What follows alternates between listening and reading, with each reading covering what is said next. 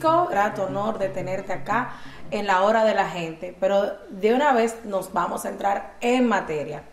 Siempre se dice que los jóvenes eh, están envueltos en la delincuencia y en las drogas, pero ¿qué pasa? Que no nos dejan otra opción por el tema de las oportunidades y, y el empleo. En un gobierno tuyo, ¿qué tú harías específicamente en esa materia? Bien, primero saludarte a ti, saludar a todos los jóvenes que hoy, eh, digamos, desarrollamos este programa. Yo a veces siento que, que decimos no tenemos empleo, no tenemos esto, todo está perdido, no hay nada que hacer y al final como si existiera un derrotismo en nosotros que las cosas no se pueden, que todo es imposible. Y, entonces al final es como si disfrutáramos en muchos casos eh, esa victimización. Y, ese es un primer punto que yo quisiera que los jóvenes se quitaran de la cabeza. A pesar de las adversidades, a pesar mm, de lo terrible que pueda pasar, hay que quitárselo de la cabeza. No porque sea verdad o mentira eh, las cosas que le suceden o la falta de oportunidades, sino porque la actitud ante la vida entonces te va a hacer que tu derrota sea mayor a aquella que también te ha impuesto o el Estado o la sociedad. Por eso yo quisiera empezar este programa eh, con jóvenes y hablando de jóvenes, de que, de que tenemos que ver la vida en función de que se puede, de que no nacimos para estar en el lodo, de que no nacimos para el fracaso, de que no estamos aquí para ponernos a llorar porque se nos fue la vida, porque no puedo ver el sol, porque no puedo ver las estrellas, y que sea todo lo contrario, que, podamos partir de que eh, la vida es hermosa, está ahí, eh, nos van a tirar muchas pelotas para que la batiemos, no perdamos las oportunidades. Eh, si en un momento nos vamos a caer, que sepamos que eso nos va a pasar a todos que simplemente hay que levantarse, levantarse una, dos, tres, cuatro o cinco veces. Un joven que hoy está dentro del mundo de las drogas, yo siempre digo, no, no, no es un criminal, simplemente por razones personales, porque no tuvo el coraje, porque no tuvo la fuerza, por razones propias de, salud de su cuerpo, eh, por miles de razones entró en un proceso donde lamentablemente eh, va cayendo poco a poco al precipicio. ¿Qué le digo yo? ¿El culpable es tus padres? No, es la sociedad. No, eh, es tiempo de buscar culpables tampoco. Es simplemente que tú digas yo puedo, yo lo voy a hacer, yo voy a salir de este mundo en el cual he llegado. Y por eso tal vez eh, como sombrilla en este programa, yo lo haría partiendo de del optimismo, de la esperanza y de que yo como presidente lo que haría es ayudar, ayudar a alimentar ese coraje, alimentar esa energía de los jóvenes, ese, ese deseo de, progresar y de echar hacia adelante. Quiero jóvenes alegres, triunfadores, y no quiero jóvenes llorando ni quejándose y voy a ayudar para eso. El tema de los jóvenes hay que trabajarlo de manera diferente. El tema de los jóvenes hay que trabajarlo más con la formación, con los valores, eh, con que ellos sepan exactamente qué es lo que conviene y no conviene y que tengan plena conciencia de que no de que no sean manejados por un sistema que a veces los empuja a hacer cosas eh, simplemente por vanidad. Yo, yo nunca me olvido en la fiscalía. Eh, había un, dos bandas, los Pepes y los Fujimoris en Villas Agrícolas. Y llegó los jóvenes de la comunidad religiosa y decía, mire magistrado, las muchachas ya ni de nosotros se enamoran, porque nada más se enamoran de, de los de las bandas de los Pepes y de los Fujimoris. Porque se le fue metiendo en la cabeza que ese era el símbolo del progreso, que eso era eh, lo, que estaba bien. lo que estaba bien. Entonces llegó a ese extremo. Al final murieron todos, entre ellos, en intercambio de disparos con las policías. Eh, pero en el fondo yo les diría aquí que, que primero hay que enfocarse, qué es lo correcto, qué no. Y segundo, saber que hay que trabajar, que hay que hacer cuanto sea posible para conquistar sus sueños y que aquí nadie nació para estar en el lodo, simplemente vamos a hacer lo que tengamos que hacer. Francisco, ¿qué tú opinas sobre el, tema, de las becas? Que muchas veces a las personas que de verdad la, necesitan de bajos recursos no se le dan esas oportunidades. así es, así es. Mira, nosotros tenemos varios ejes de trabajo. Uno de ellos es la equidad y otro la educación. Y ambos son temas que tenemos que prestar la atención como gobierno.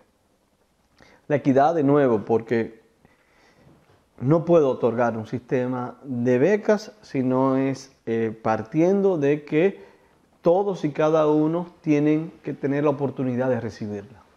Segundo, los parámetros y los criterios. Las becas tienen que ser, primero, para aquellas profesiones que necesita el país. Segundo, tiene que ser atendiendo al mérito.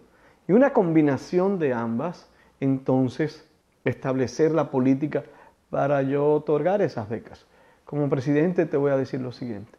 Seré un gran, gran promotor de becas internacionales, pero también un gran promotor de becas nacionales. Tiene que haber oportunidades, sobre todo para la gente más pobre, independientemente de sus notas, para que pueda echar hacia adelante. Y luego exigirle, pero primero darle la oportunidad a que puedan lograr sus objetivos. Educación y equidad van de la mano. Yo te decía que, que en este programa yo quería que viéramos primero al joven como ese eh, valiente hombre o mujer que puede. Segundo, que, que como gobierno tenemos que dar igualdad de oportunidades y tercero, que es la educación eh, conjuntamente con ese principio de equidad como parámetros a seguir, lo que de verdad nos permitiría lograr esos objetivos. Francisco, en nuestro país, a los jóvenes recién graduados, para conseguir su primer empleo, se le exige una experiencia. Muchas empresas no le dan la oportunidad de obtener su primer empleo, entonces a mí me gustaría saber qué medida tú vas a implementar para solucionar este problema. Qué buena esa pregunta, porque ese es el gran problema con todos los jóvenes. Y ahí está, ¿quién está primero, el huevo o la gallina? Entonces, ah, bueno, yo no tengo empleo porque no tengo experiencia, pero tampoco voy a tener experiencia si nunca he tenido un empleo. Y hay muchas discusiones, está la ley de primer empleo, que al parecer ha tenido serias dificultades y genera eh, ciertas contradicciones. Hay una propuesta de una ley de pasantía. Lo que sí te puedo decir es que tienen que haber políticas claras. Primero, para que yo forme a los jóvenes en aquellas áreas que demanda el mercado. Segundo, que yo facilite al empleador la contratación de estos jóvenes para que adquieran experiencia. En consecuencia, que le dé los estímulos del lugar, sí que en esto ponga en perjuicio la estabilidad laboral que debe siempre prevalecer. Y tercero, que también no es menos importante, que además de la experiencia laboral podamos desarrollar aquellos proyectos de emprendimiento para los jóvenes, que, puedan ver la experiencia laboral como un trampolín. ¿Un trampolín para qué? Para que puedan desarrollar sus propias empresas, sus propios negocios. Y ahí entramos entonces en otra variable, cómo yo le consigo financiamiento a los jóvenes para que pongan su negocio, cómo yo le consigo orientación a los jóvenes para que no empiecen un proyecto que eh, sea natimuerto, es decir, que desde que se inicie no tenga ninguna posibilidad de éxito o de triunfo, sino que sea algo que verdaderamente tenga posibilidad. Tercero, que yo le oriente desde el punto de vista fiscal. Eh, no tiene sentido que yo eh, tenga que contratar a una gente para que me lleve todo el sistema tributario. Cuando yo soy una empresa pequeñita, pequeñita, yo tengo que hacer algo que sea bien fácil. Eh, y cuarto, que indudablemente también es fundamental, todo lo referente a la tesorería de la seguridad social y los grandes gastos, ver cómo yo mitigo todo eso. Así es que primer empleo y primeros emprendimientos para los jóvenes son fundamentales para que nosotros podamos echar hacia adelante. Francisco, debido a una serie de preguntas que te han hecho, eh, tú dijiste ahorita que los jóvenes se victimizan cuando se le habla de que no hay oportunidades. Sin embargo, lo hacemos los jóvenes, lo hacemos los viejos, lo hacemos los seres humanos, es una tendencia que tenemos. Sin embargo, en los últimos años aquí ha surgido, por así decir, un movimiento que para mí es uno de los avances más grandes, y es que la juventud, debido a que no tiene oportunidad porque no la tiene, se ha movido a la música urbana, que es un reflejo de lo que se vive en el bajo mundo. Sin embargo, hay una parte de la sociedad que no da oportunidad, pero que también rechaza esa música. ¿Qué propuesta tú tienes? Porque ese sector hay que incentivarlo para que más jóvenes se introduzcan en eso. Mira, lo que tú me dices es, yo lo pondría tal vez un poco más amplio, lo que yo llamo economía naranja, donde sobre todo los jóvenes son los que tendrían más oportunidad. ¿Qué es la economía naranja? No es más que la industria del entretenimiento, que va desde ese que canta dembow, pero tal vez la gran cantidad que alrededor de él hace las grabaciones, hace los videos, lo manda a las redes, lo multiplica a través de las redes y con ello también adquiere recursos. Y, verdaderamente que la industria del, entretenimiento eh, se habla que es el 5% de las riquezas que se generan en la República Dominicana. Es mucho, es mucho.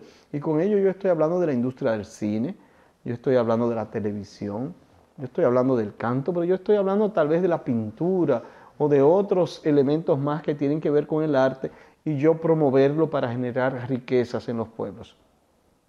Yo asumo un compromiso de implementar ese proyecto de economía naranja. ¿Y de qué manera? Muchos de esos artistas, eh, habría un programa de orientación para ellos, de orientación para el buen manejo de sus ingresos.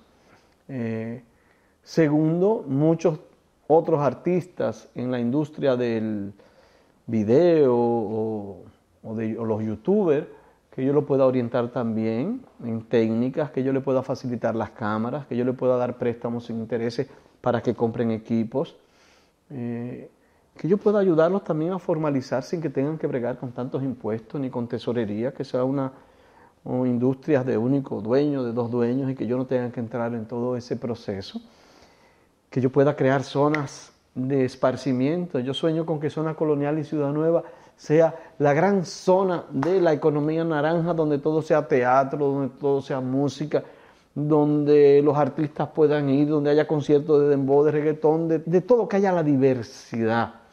Pero yo también sueño que muchas de esas músicas, que es una expresión cultural, mejoren sus letras, que las letras sean un poco más sofisticadas. Yo digo, mira, eso es como la comida.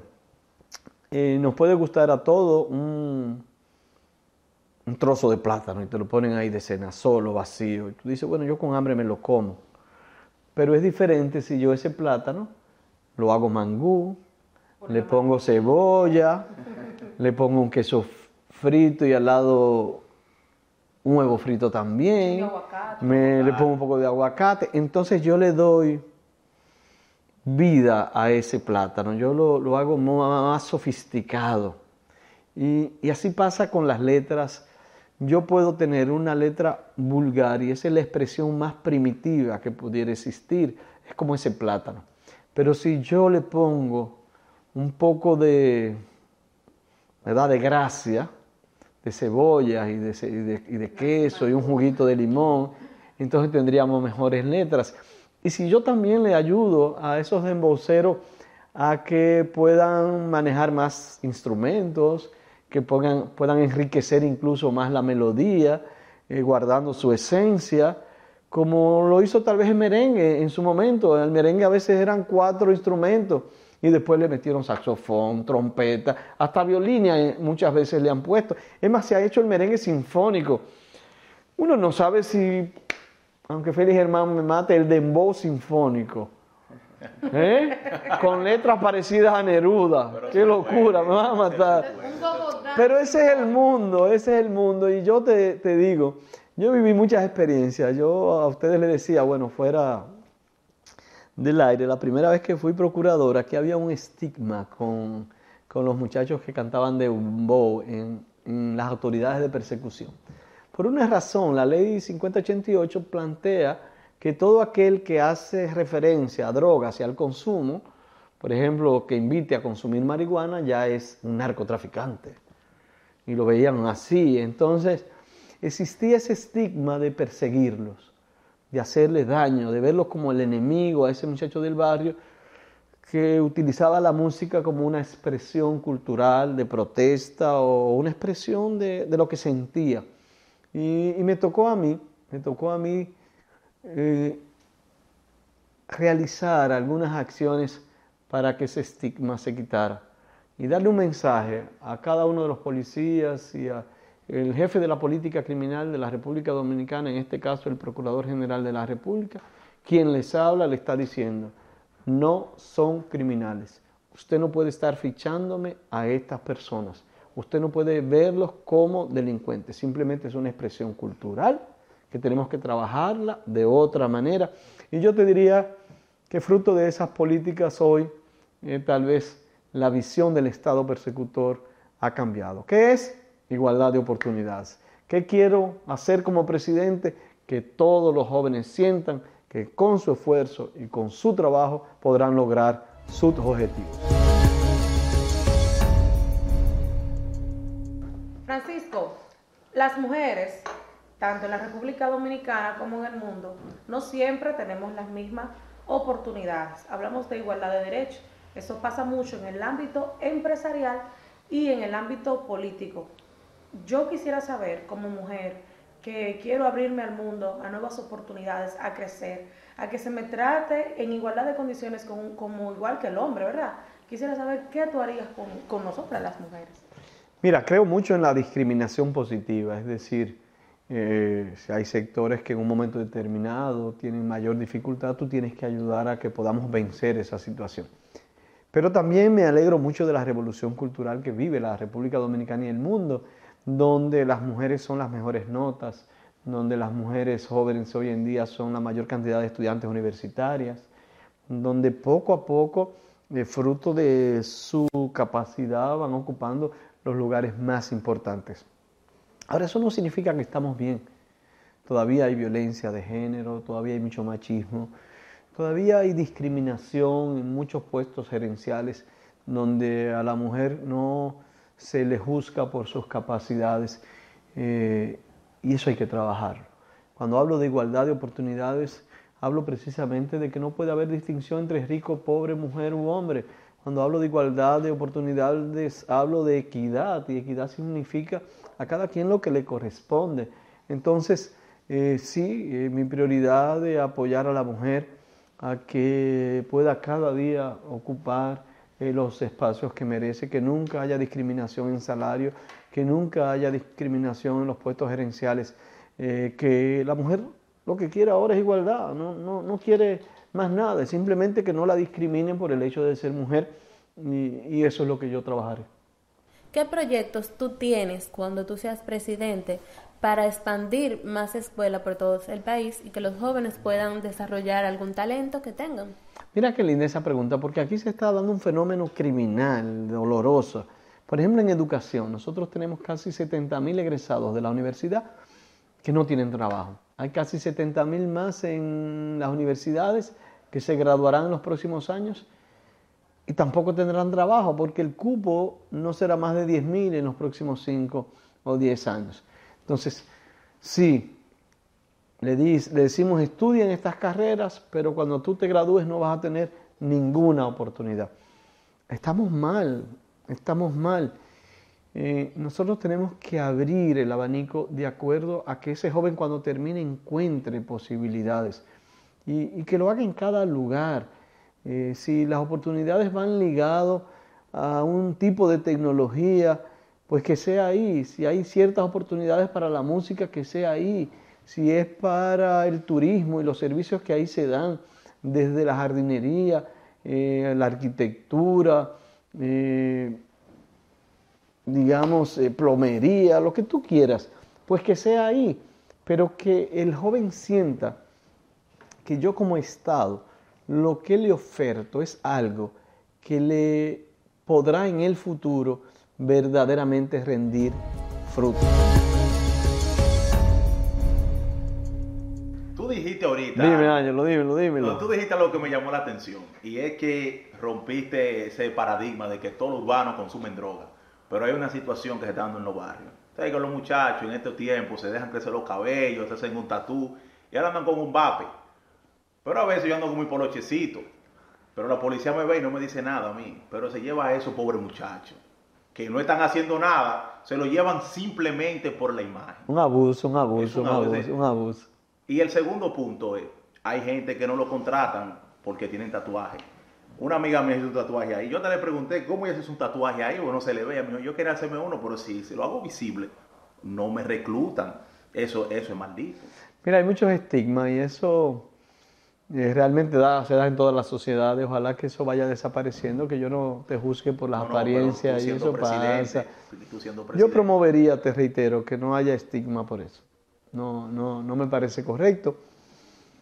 Sí, también el mundo tiene que entender y, la- y los muchachos tienen que entender que nosotros no, no creamos esto tampoco. Ni que tú tienes que saber que también un gustazo, un trancazo.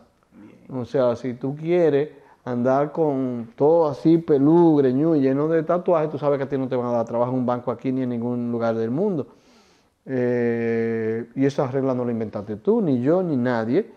Eh, simplemente esa es la realidad aquí y en el mundo. Entonces tampoco que nos hagamos como los locos y decir, ah, me discriminan porque yo tengo, bueno, pero, pero también espérate, porque las sociedades van creando normas de conducta y si tú dentro del ejercicio de tu libertad te alejas tanto, ese mismo ejercicio de libertad te va a traer que tú tienes que pagar eh, consecuencias. Es una realidad dura que no requiere eh, buscar una ética, si se quiere, pero, pero esa es la realidad. Cada uno de nosotros forma su presente y su futuro. Eh, yo creo que eso es lo más importante. Nosotros tenemos que saber que cada una de nuestras actuaciones como jóvenes, y se lo digo a los jóvenes que me puedan estar viendo, eh, somos nosotros los que vamos a definir nuestro futuro, con lo que hagamos, analizando el mundo con inteligencia. Con inteligencia tú la ves, lo observas, y de nuevo eh, tal vez concluir el programa con lo mismo como la iniciamos. Si yo quiero llorar, si yo quiero ser víctima, si yo quiero que todo el mundo me coja pena, bueno, pues es una opción de vida. Si tú quieres que no, que la gente te admire, que te sientas bien, que tú puedas echar hacia adelante, que tú sientas satisfacción, bueno, pues alebrécate y echa para adelante. Si tú me dices, sí, pero no es suficiente que yo tenga deseo de progresar y echar hacia adelante, yo necesito un empujoncito, pues ahí estaré yo como presidente de la República para decirte, juntos podemos, juntos lo vamos a lograr. A propósito de que juntos lo vamos a lograr, yo no quiero eh, pasar este momento, justamente ya estamos a dos meses y algo para la consulta del 16 de octubre. 16 de octubre, todos los jóvenes a votar el 16 de octubre en las escuelas. Más del 50%. Más del 50% y además yo tengo aquí mi coordinadora de la juventud, Sheila Brito, mi prima, mi querida eh, prima, que también tiene un gran compromiso de organizar a toda esa juventud. Así es que todos ese 16 a rescatar la esperanza, a, a echar hacia adelante, a, a lograr lo que queremos, a trabajar muy duro y a tener buenos resultados. Eso es lo que yo quiero. Bueno, Francisco, de verdad que para nosotros... Espérate, antes de tu irte, Sheila y yo estábamos discutiendo el otro día. Y- No discuta con Chela, con Chela no puede pero discutir. Mire, mire la- usted tiene, tú tienes que buscar medio de que eso se resuelva. Ajá. Por ejemplo, si un hombre gana 70 y una mujer gana 120, Ese hombre debería ponerle un altar cuando llegue, lavarle los pies. pero ¿por qué los 70 del hombre Eh, son los que se gastan? Los de la mujer no se gastan. No, Entonces no, estaba no. hablando de la discriminación ahorita y de la desigualdad. No, yo creía que tú me ibas a decir que era que había mujeres que ganaban más que los hombres y los hombres se ponían bravos. No, no creo que eso pase. Eso pasa mucho Pasa y hay mucho. mucha violencia porque entendí mal la pregunta. Yo he visto hombres, hombres que se amargan porque la mujer tiene mejor salario, Sí. que llegan a la violencia psicológica y a la violencia física y eso y eso pasa. Pero si es lo que tú decías al revés, yo no creo. Yo pienso que la mujer dominicana, sobre todo en familia, es la que mejor administra los recursos y, y se concentra en aquellas porque se cosas. clava, se clava no, porque piensan en la salud de los hijos, en la educación de los hijos, eh, piensan en reparar su casa. Salón, Bueno, pero O sea, tú quieres decir que las mujeres somos mejores administradoras. loteca también. Tal vez no mejor administradora, pero jamás. Yo estoy diciendo que, que lo más lindo de una mujer cuando llega del salón, que viene Ángelo ahora a, a boicotear eso. Yo creo que lo vamos a sacar de este programa, porque el salón es un elemento indispensable la para la República Dominicana. Y ahora llegamos que los hombres también, porque ahora todos los hombres van semanal a sacarse las cosas. esto, eh. Gracias a Dios yo no tengo ese problema porque ya yo me... Yo quiero saber, eh, ¿cuál es tu opinión con relación a la música urbana? Si te gusta, si la escuchas, ¿qué opinas de los exponentes que tenemos como el Alfa? Muy bueno. Mira, hay algunas que me gustan, hay una que yo me la quiero aprender, que dice suave, suavecito, pero que habla de que... Despacito. Esa es otra, esa es otra, no es la misma. Ah, y, Alfa, no es del alfa, es de alguien de fuera, Bunny. no sé. Pero, pero yo creo que una expresión. Lo único que yo digo es que, que mientras sus letras no ofendan, sobre todo a la mujer, mientras sus letras protejan la dignidad del ser humano, yo creo que debemos apoyar toda esa expresión cultural. Gracias, Señor. Un abrazo. Cuídense mucho. Hemos terminado este programa y les reitero que no se pierda la esperanza. Nosotros podemos y lo vamos a lograr. Un fuerte abrazo. 16 de octubre, vota 3.